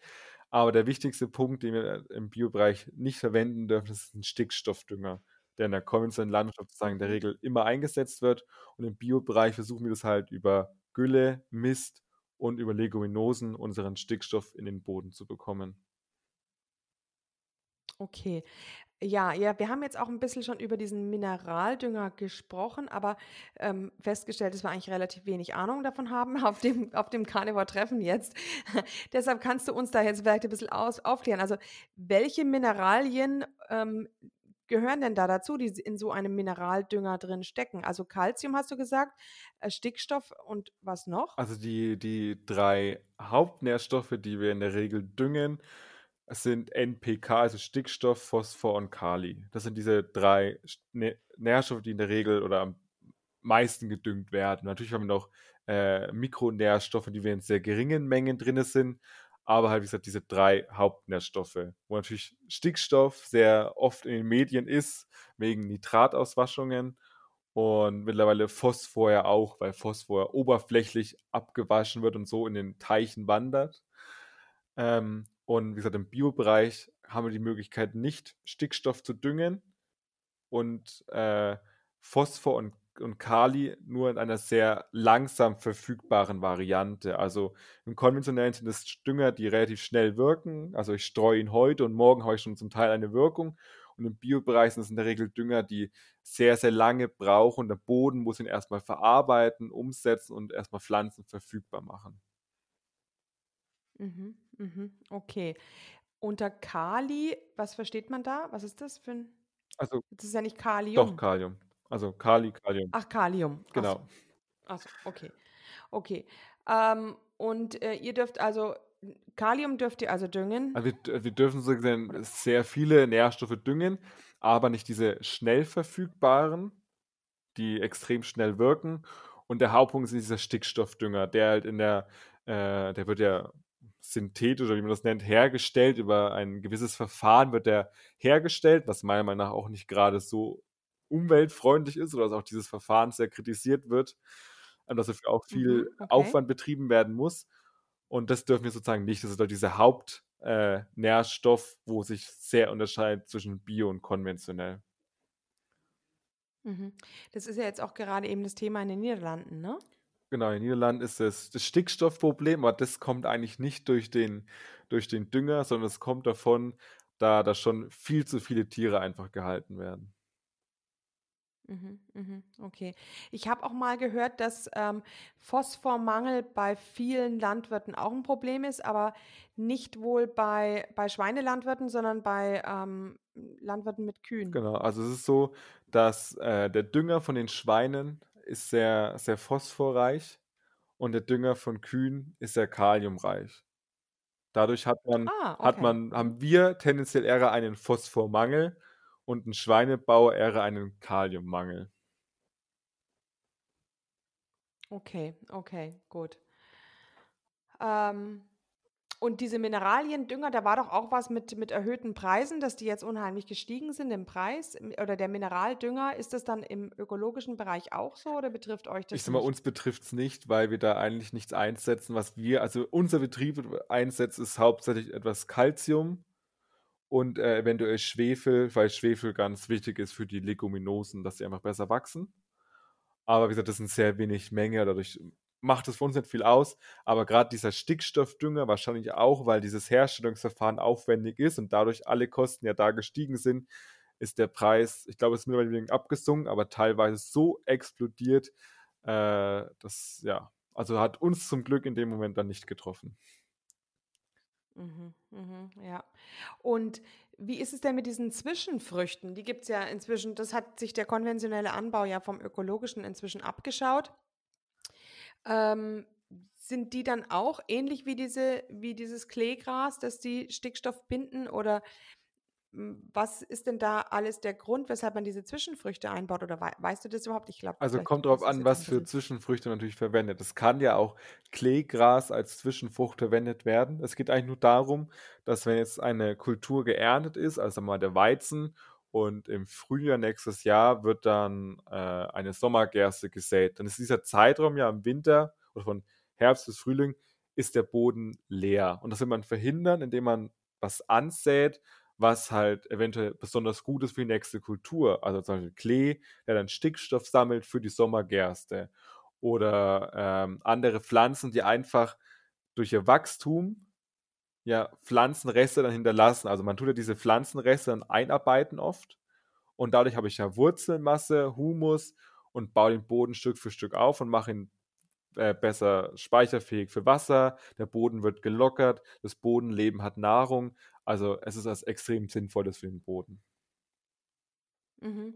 Und weißt du, ob das schon, ähm, ob die, ja, ob es sich wirklich jetzt man macht es ja noch nicht so viele Jahre, ob man wirklich erkannt hat, dass es wirklich zu größeren Erträgen oder zu besseren Böden führt? Also ich glaube, mittlerweile sind Zwischen Zwischenfrüchte schon ein, ja, eine Standardsache. Also es ist, glaube ich, ich kenne wenig Betriebe, die da äh, nichts machen. Also die meisten Betriebe haben bei gewissen Kulturen Zwischenfrüchte im Einsatz.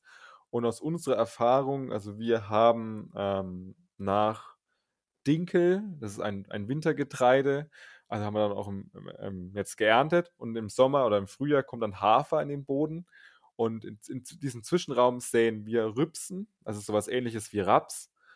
Und wir haben schon festgestellt, dass der Hafer dadurch sich besser entwickelt hat. Also wir sind mit dieser Zwischenfrucht sehr zufrieden zum Beispiel. Mhm, mhm. Das ist doch das, was dann immer im Winter so nach Kohl stinkt auf den Feldern, wenn man da seine Spaziergänge über die Felder macht, ne?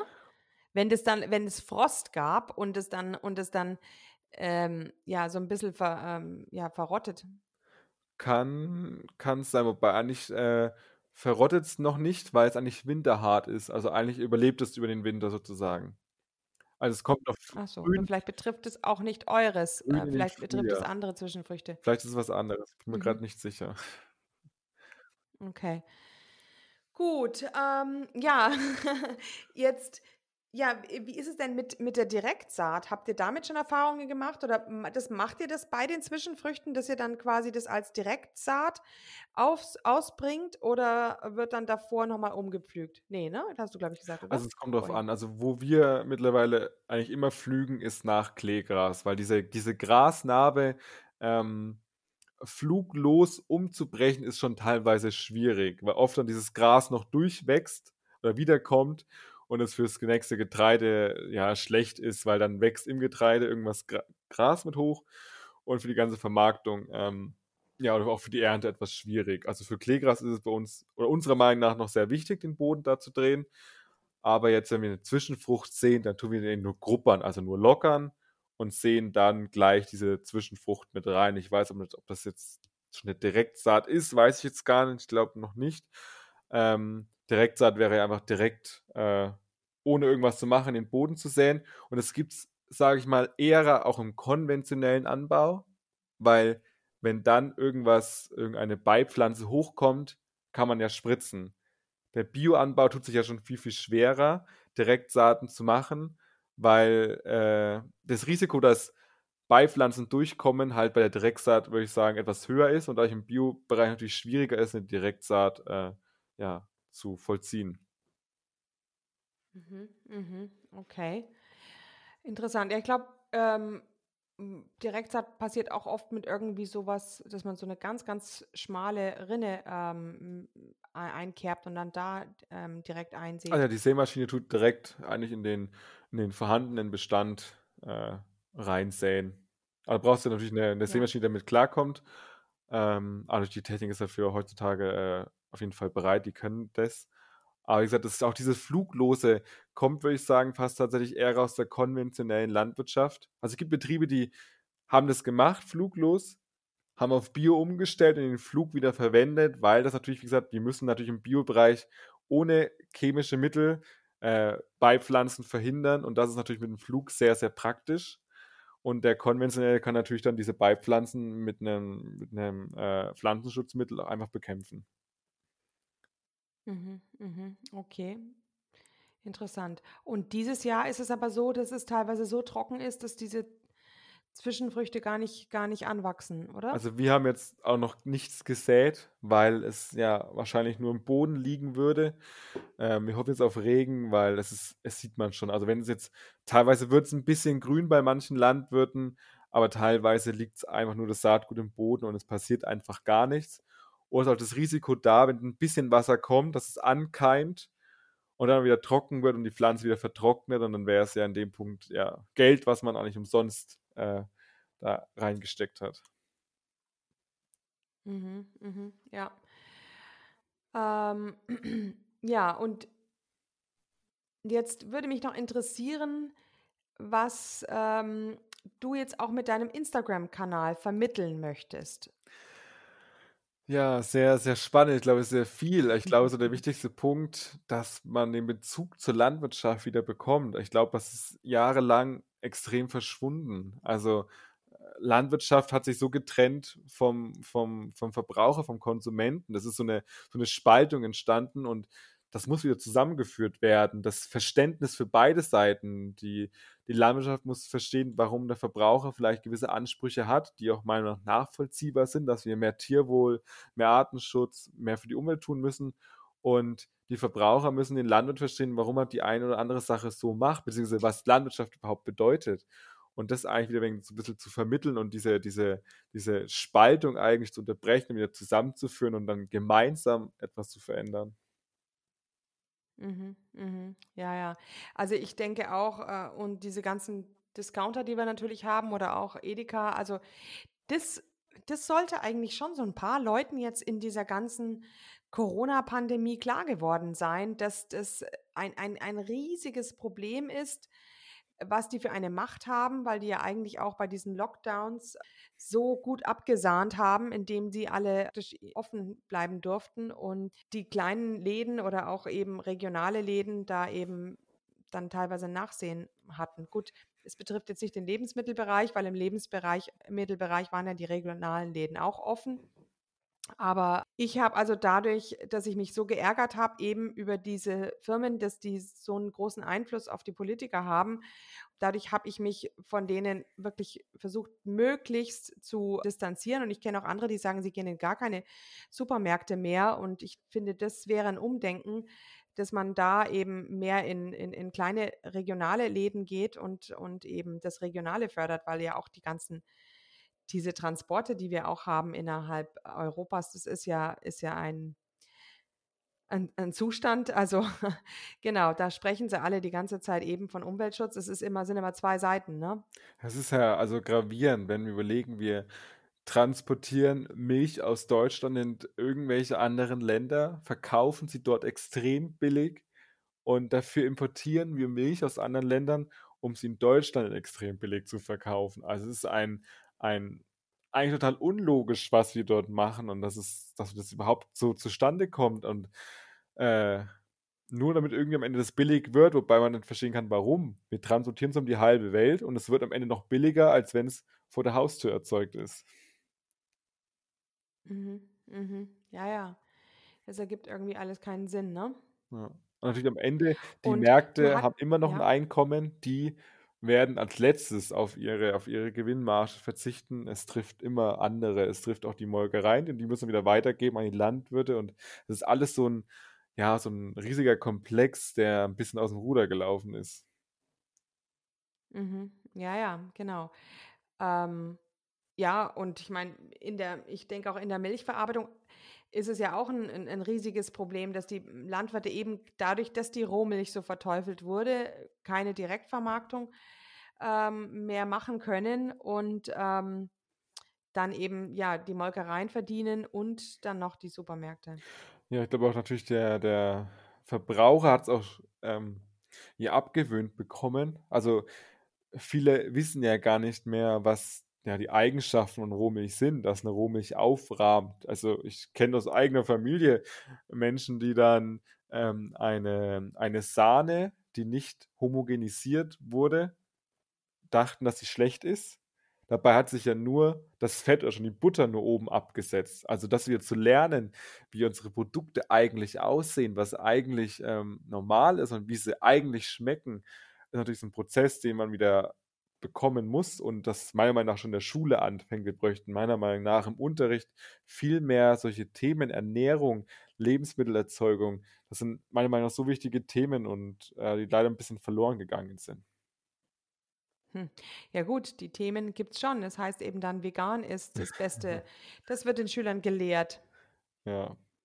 Genau. Oder, oder ähm, Beweise für den, für den, die Treibhauseffekt, indem man dann ähm, ähm, ein Gas hernimmt äh, oder ein CO2-Gas, zu, oder einen Raum zu 99 Prozent mit CO2-Gas füllt und dann den Treibhauseffekt nachahmt und sagt, seht, das ist der Treibhauseffekt, aber den Schülern nicht dazu sagt, dass man in der Atmosphäre eigentlich nur ein Gehalt von 0,04 Prozent CO2 hat. Das ist ja auch immer. Also es ist, es ist alles ein bisschen ähm, verrückt und ja, pflanzliche Fette sind gesund. Das ist ja alles das, was gelehrt werden soll und muss. Ne? Ja, generell natürlich auch das Thema Landwirtschaft hat, glaube ich, kein oder immer immer schlechter werdenden Ruf in, im, im Unterricht und das eigentlich den Schülern das leider schon so sehr negativ gezeigt wird, wo es halt immer zwei Seiten gibt. Natürlich, es, wird ein, es gibt eine Landwirtschaft, die auch meiner Meinung nach teilweise abartig ist, die, die nicht nachvollziehbar ist, aber es gibt auch das andere und das gibt's. Man muss nur bereit sein, dafür mehr auszugeben. Und dann kann man diese Landwirtschaft bekommen, so wie man sie eigentlich haben will. Mhm. Und äh, mit dieser guten Qualität geht es einem dann auch sicherlich besser, also nicht nur psychisch, sondern auch körperlich. Ähm, und man hat ja dann auch auf diese Art und Weise eine Kontrolle. Also ich denke mir, auch im ökologischen Bereich ist es ja nicht so, dass es keinen Etikettenschwindel gibt. Und ähm, aber die Leute vertrauen da immer drauf. Die, die Medien ähm, publizieren solche Skandale nicht, aber ähm, vermutlich gibt es die auch. Und wenn ich natürlich eigentlich meinen Landwirt um die Ecke kenne, dann kann ich da eigentlich darauf vertrauen, dass da kein Etikettenschwindel stattfindet, sondern dass die Ware, die ich habe, auch wirklich eine hohe Qualität hat. Ne? Natürlich. Wobei man natürlich schon sagen muss, dass natürlich die, die die Kontrollen im, im Bio-Bereich sind ja vorhanden. Also es ist schon generell einfach ein höherer Standard. Es ist, ist einfach so. Ähm, und äh, ja, man muss ein bisschen, muss man dem vielleicht auch einfach vertrauen. Bei manchen Produkten wird es natürlich auch schwierig, schwierig die ähm, vor Ort zu kriegen. Aber natürlich, wenn man äh, sich davon überzeugen will, dann muss man das natürlich bio und regional kaufen. Hm. Und ähm, wie ist es denn mit dem kennst du dich aus mit Lachgas? Inwiefern? Es geht, um was geht es da genau? Was? Ähm, ja, also es wird ja immer über das Methan ähm, der Kuh geschimpft, aber es wird eigentlich ja nie das Lachgas angesprochen, was ja bei, ich denke, das ist gerade beim, beim, beim chemischen Dünger im konventionellen Anbau, dass da auch viel Lachgas entweicht und das eigentlich wesentlich klimaschädlicher ist als Methan. Puh, also mit Lachgas im Bereich, wie das entweicht aus dem, aus dem Dünger, bin ich definitiv zu schlecht informiert. Ja, Aber ne, ne, ja gut, du bist ja auch im, im ökologischen Anbau. Das betrifft eigentlich, glaube ich, nicht den glaube, ökologischen Anbau, sondern den konventionellen konventionellen. Bereich, ob man das weiß, ob man darüber informiert ist, wahrscheinlich generell schwierig. Aber das Methan, ich finde, man, man sieht es, also man sieht ja den Ausstoß der Kuh. Die Kuh stößt Methan aus, deswegen äh, ist sie ein Klimakiller. Aber man sieht ja nicht, was die Kuh an, an äh, Sauerstoff bildet oder an CO2 speichert. Denn wenn die Kuh auf der Weide steht und Humus aufbaut, dann bindet sie ja Mengen an CO2.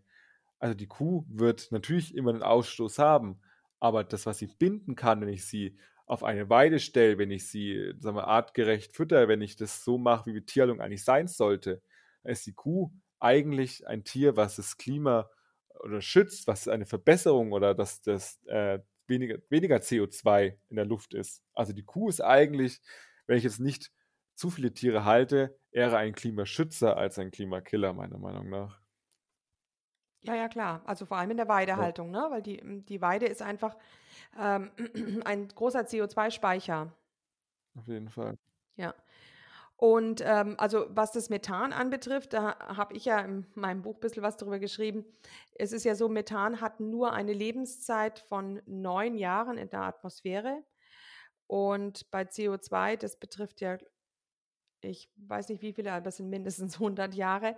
Äh, also es ist ein ganz anderer Zeitraum. Und wenn sich dieses Methan ja nach neun Jahren wieder abbaut, dann werden diese wird, werden die Kohlenstoffatome ist, ähm, und die Wassermoleküle, es baut sich ja CH4 wieder in Kohlenstoff und Wasser ähm, ab, dann wird es ja auch wieder aufgenommen von der Erde.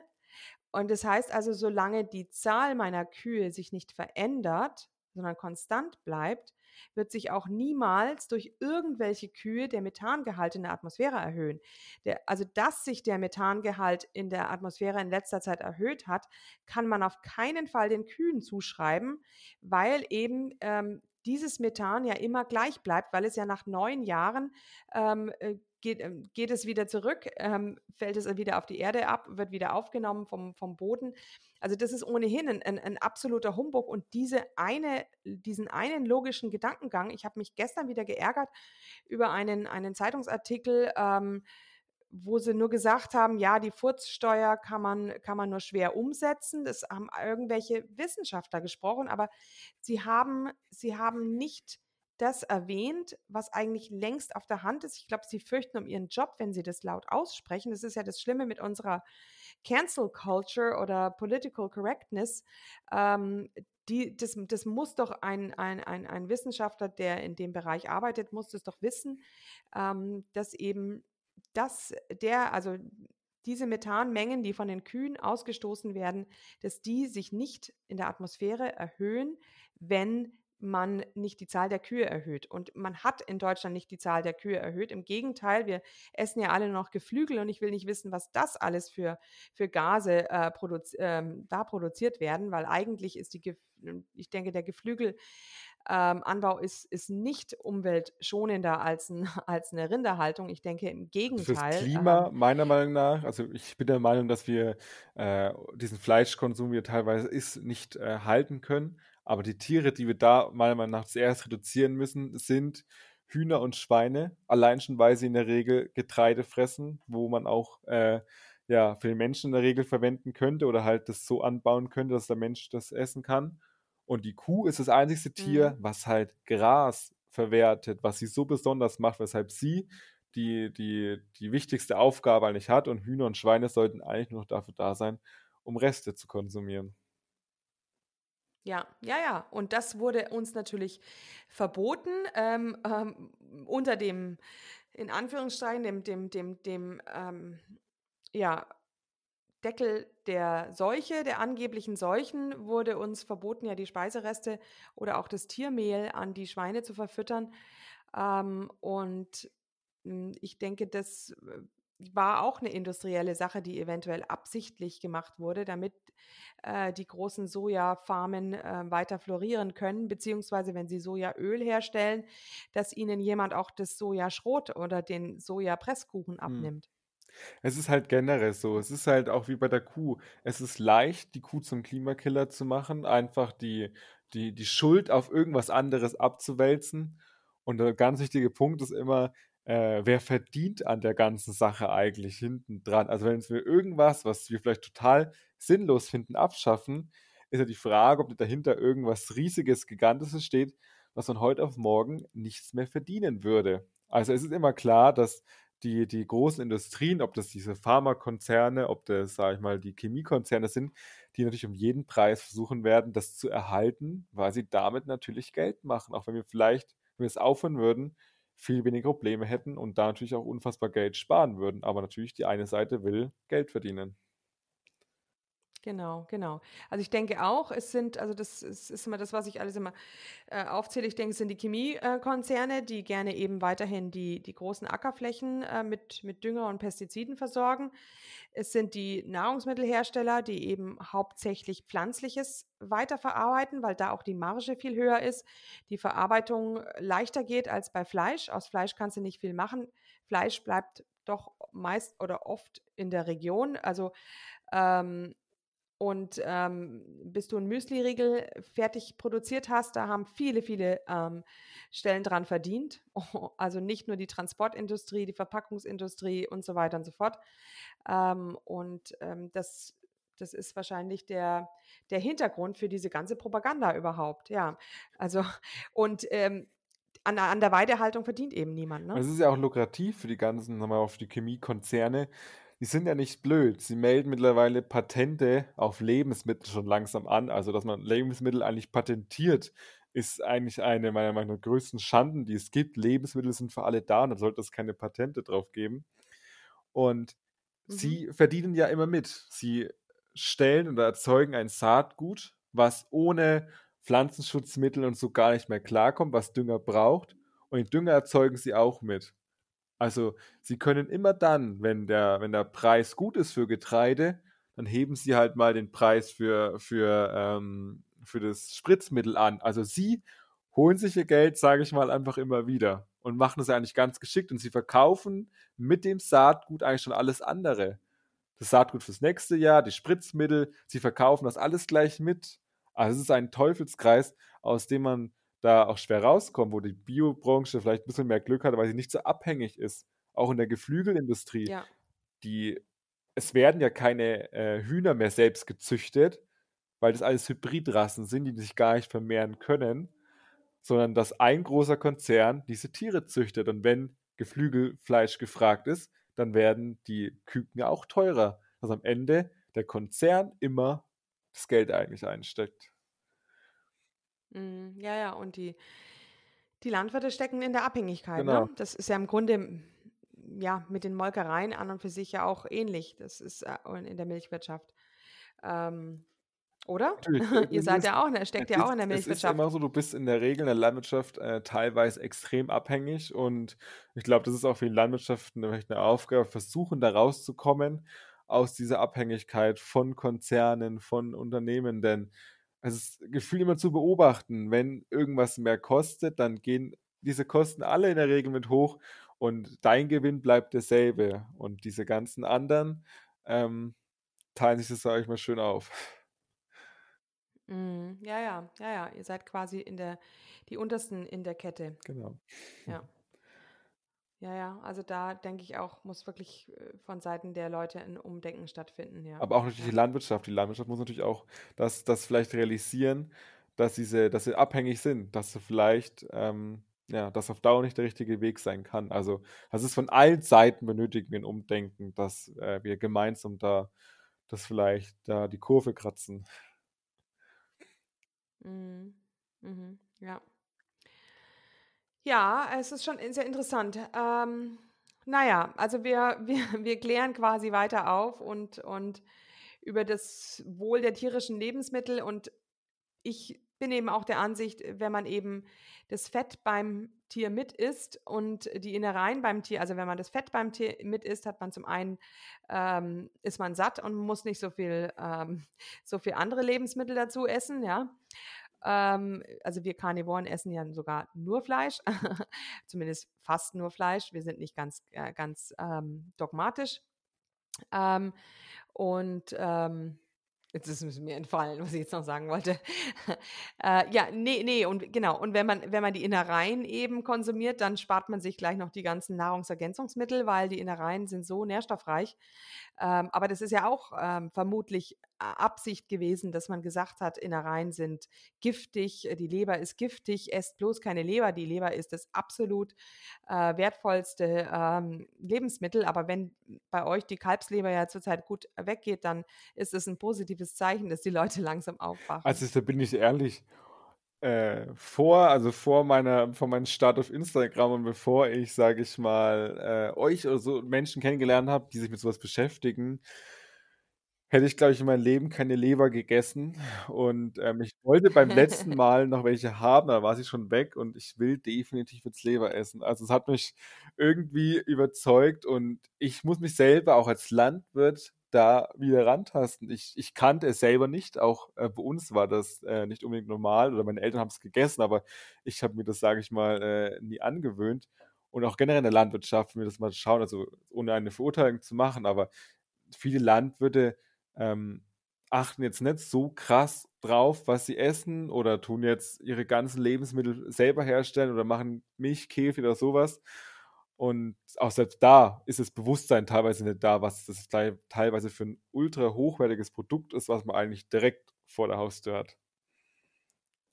Ja, ja, ja, genau. Das ist einfach, ja, es ist verloren gegangen, weil die, weil, da sind wir wieder beim, beim Geld, halt die Medien und Zeitschriften ähm, sich über die Werbung finanzieren müssen und die Werbung wird wieder von Nahrungsmittelfirmen oder Pharmafirmen ähm, und eben nicht von den Landwirten gemacht. Ne? Ja.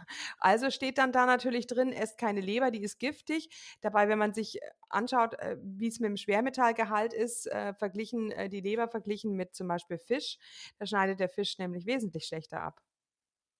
Natürlich, es ist halt, also generell, ich glaube, das ist so viel Sachen, die wir mittlerweile nicht, nicht mehr wissen, was, was eigentlich vielleicht das wirklich Gute ist.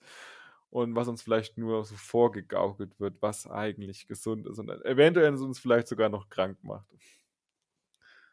Ja, ja. Aber das Gute ist ja, dass zurzeit immer mehr Leute aufmachen, weil es langsam so verrückt wird da oben, ähm, dass sich immer mehr Leute denken, da kann doch irgendwas nicht stimmen. Ähm, und das ist das Gute, das ist jetzt eigentlich unsere Chance, ähm, dass wir die Leute aufklären können. Und wenn man nämlich einmal über den Tellerrand geschaut hat, dann schaut man nicht mehr zurück. Dann ist einem nämlich klar, dass man da veräppelt wurde. Das ist so ähnlich, du, du hast ja, so, so, so wie nach dem Fall der Mauer äh, war es den Leuten im, also auch den letzten in der, in der DDR wahrscheinlich klar, ähm, dass sie da veräppelt wurden. Und denen ist jetzt auch zu einem größeren Prozentsatz vielleicht klar, dass sie hier auch wieder veräppelt werden. Das, das ist, also, ist einfach ähm, so. Ich ähm glaube wirklich, also äh, das Bewusstsein kommt. Also natürlich, wenn man das sieht, wie jetzt der, der Biomarkt eingebrochen ist, aber ich glaube, tendenziell ist schon eher ein Wachstum da und es ist so, dass die Leute das mehr hinterfragen und das ist halt oft so, dass natürlich erst die erste Hinterfragung ist, äh, dann überhaupt noch Fleisch zu essen. Also viele Menschen werden erstmal definitiv vegan, weil es das Leichteste ist, aber Stück für Stück kommen so viele Sachen und Menschen informieren sich immer mehr und ich glaube auch, dass wir das hinkriegen können und das ist nur unsere, wie du schon sagst, unsere Aufgabe, unser Bestes zu geben, so viel Aufklärung von unserer Seite zu bringen oder Denkanstöße zu bringen. Und dann kann sich jeder seine eigene Meinung bilden und das hinterfragen und dann äh, schaffen wir hoffentlich eine Veränderung. Genau, das war doch jetzt ein tolles Schlusswort, oder? genau, also ich muss echt äh, wirklich dir auch Respekt aussprechen. Du bist jetzt 20 Jahre alt und du hast ein Wissen, also meine Tochter ist jetzt auch 20 Jahre, die ist jetzt, hat jetzt auch, es ist nicht so, dass sie kein Wissen hat, aber, aber ähm, also was jetzt zum Beispiel Carnivore betrifft, hat sie sich jetzt nicht so reingelesen, da könnte, hätte sie jetzt nicht so Rede und Antwort stehen können. Aber ähm, du hast dich natürlich auch, ähm, du bist da eben in dem Betrieb jetzt auch groß geworden ne? und hast auch richtiges, richtiges, ähm, ja, einen richtigen Ehrgeiz, ähm, dich da auszukennen und auch den Mut, dass du jetzt hier ähm, dich dem Interview gestellt hast. Also wirklich toll. Mhm, super. Genau das brauchen wir. Ich glaube, das ist, das ist unfassbar wichtig. Das auch wir, wie gesagt, die Leihmannschaft muss auch von sich aus äh, auf die Leute zugehen und sagen, hey, das ist so und so. Und ähm, ja, ich habe vielleicht über den Tellerrand hinausgeschaut und seitdem fasziniert, fasziniert mich sowas. Mhm, ja, schön. Genau. Jetzt vielleicht noch als allerletztes. Ich habe nämlich erfahren, man kann euer Kalbfleisch nämlich auch ähm, online erwerben, wenn man nicht in deiner Wo äh, Nähe ist. Du hast Eier. Du müsstest auch noch sagen, wo bist du her? Wo ist euer Betrieb? Also wir sind aus den nördlichsten Bayern und genauer gesagt, dass ungefähr die Region ist das Grenzgebiet Sachsen, Thüringen, Bayern. Da sind wir ungefähr zu Hause. Und mhm. ähm, also man kann einfach auf meinen Instagram-Account gehen, Jakob vom Tonhof. Und in meiner Beschreibung ist ein Link drin. Da kommt man einmal der Link von unserer Homepage und einmal der Link von dem Online-Shop der Metzgerei, worüber es man dann bestellen kann. Okay, ich werde das also dann auf alle Fälle verlinken. Ich möchte auch meine Online- oder meine Liste. Ich habe bisher eine Liste vom Online-Versand von gutem Weidefleisch, aber ich denke, ich werde ähm, eine entweder eine zusätzliche Liste, wo die Vermarkter dann drin sind, aber noch zusätzliche jetzt auch nach Postleitzahlen mal sortiert anbringen, damit man eben auch regionale ähm, Direktvermarkter oder einfach auch regionales ähm, hochwertiges Fleisch finden kann. Mhm. Da werde ich jetzt auf alle Fälle, das wollte ich diese Sommerferien noch fertigstellen, genau. So was sehr Schönes. Na gut, also, mhm, genau. Also vielen, vielen Dank, war sehr interessant. Ähm, genau. Und wir bleiben einfach in Kontakt, ja. ne? denke ich mal. Vielleicht kommen wir ja mal irgendwann ähm, und machen bei euch ein Carnivore-Treffen. Sehr gerne. Also ich freue mich sehr, wenn, wenn Leute vorbeischauen, sich dafür interessieren. Und auch von meiner Seite hat es mich natürlich sehr gefreut, dabei zu sein und die Möglichkeit zu haben, ähm, ja, Sachen in die, in die Welt zu tragen. Okay, ja, schön. Also mach's gut. Ne? Tschüss. Und hier unser Haftungsausschluss. Alle Inhalte im Podcast werden von uns mit größter Sorgfalt recherchiert und publiziert. Dennoch übernehmen wir keine Haftung für die Richtigkeit, Vollständigkeit oder Aktualität der Informationen. Sie stellen unsere persönliche, subjektive Meinung dar und ersetzen auch keine medizinische Diagnose oder ärztliche Beratung. Dasselbe gilt für unsere Gäste. Konsultieren Sie bei Fragen oder Beschwerden immer Ihren behandelnden Arzt.